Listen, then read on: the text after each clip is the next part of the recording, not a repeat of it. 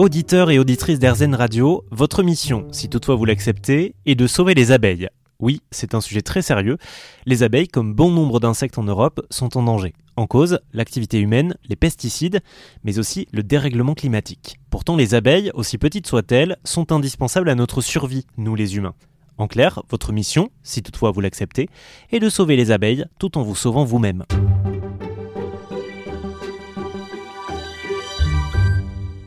J'ai contacté Zakia Barou, porte-parole d'un toit pour les abeilles. Allô? Ce réseau regroupe une bonne centaine d'apiculteurs et d'apicultrices en France qui militent pour une apiculture artisanale, locale et respectueuse des abeilles. Je lui ai demandé de nous expliquer le rôle de ces petits insectes par rapport à nous. Eh ben, en fait, elles ont un rôle dans, la, notre chaîne alimentaire. C'est-à-dire qu'aujourd'hui, quand vous regardez votre, votre table de petit déjeuner, vous avez du jus d'orange, vous avez des tartines, vous avez du beurre, de la confiture, vous avez un chocolat chaud à base de cacao, vous avez peut-être une petite salade de fruits, vous avez des céréales, etc. Si vous retirez les abeilles de l'équation, eh bien vous vous retrouvez avec une, une table de petit déjeuner bien plus fade, avec peut-être euh, un peu moins de céréales, euh, avec un peu de lait et puis un verre d'eau, hein, tout simplement. Vous retirez tout le reste. Finalement, tout ce, tout ce qui vient euh, nous alimenter. Hein, euh, je vous disais tout à l'heure en, en, préambule euh, que les, les abeilles sont les reines de la pollinisation. On estime à 80 de pollinisation des plantes à fleurs, le travail euh, des abeilles. Le problème donc, c'est que si les abeilles disparaissent, c'est carrément notre alimentation qui est en jeu. Ce qui ressortirait, alors je, je le mets au conditionnel parce qu'on n'a pas encore tous les chiffres hein, euh, de fin de saison, mais aujourd'hui, les pertes euh, sur 2022, sur la saison apicole qui vient de se clôturer, seraient aux alentours de 40%, ce qui est énorme on est, euh, on est sur des pertes depuis quelques années déjà, sur des pertes de 30%, donc euh, mortalité de 30% des colonies chaque année, ce qui était déjà énorme. Hein. On est passé euh, des années 90, on était, on avoisinait les 5% de pertes, ce qui étaient des pertes dites raisonnables, à des mortalités bien supérieures à, partir de la réintroduction des néonicotinoïdes, entre autres. Mais il y a d'autres facteurs hein, qui, expliquent l'effondrement des colonies. Donc on, est, on, était jusque-là sur des mortalités de l'ordre de 30% sur 2020, 2021, et cette année on avoisinerait donc toutes pertes confondues euh, des pertes, des pertes de colonies de l'ordre de 40%.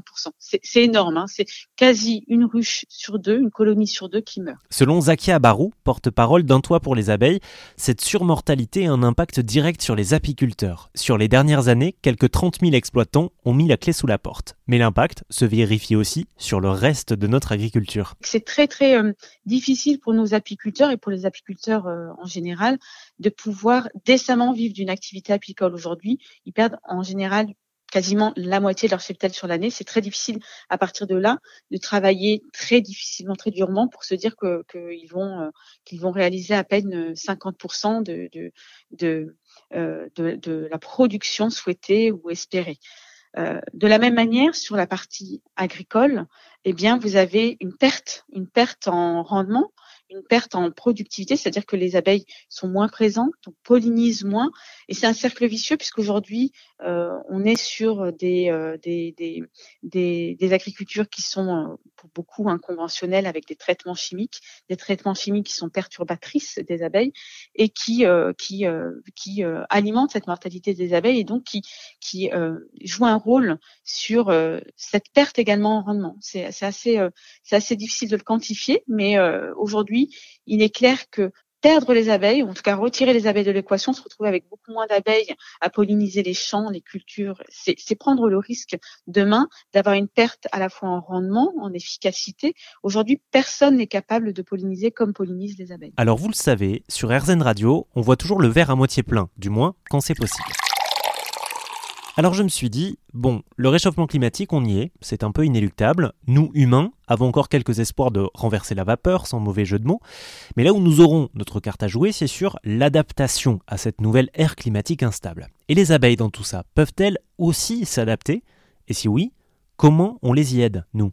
Alors, on a bon espoir hein, que les abeilles vont s'y adapter puisqu'elles étaient là euh, avant nous, avant l'homme, sur, la, sur la Terre. Elles ont vécu euh, les deux périodes de glaciation, donc on sait que c'est un insecte à la fois passionnant, intelligent, euh, et il est très difficile de, quantifier la valeur de, cet insecte qui est, si petit, qui fait tant pour la planète.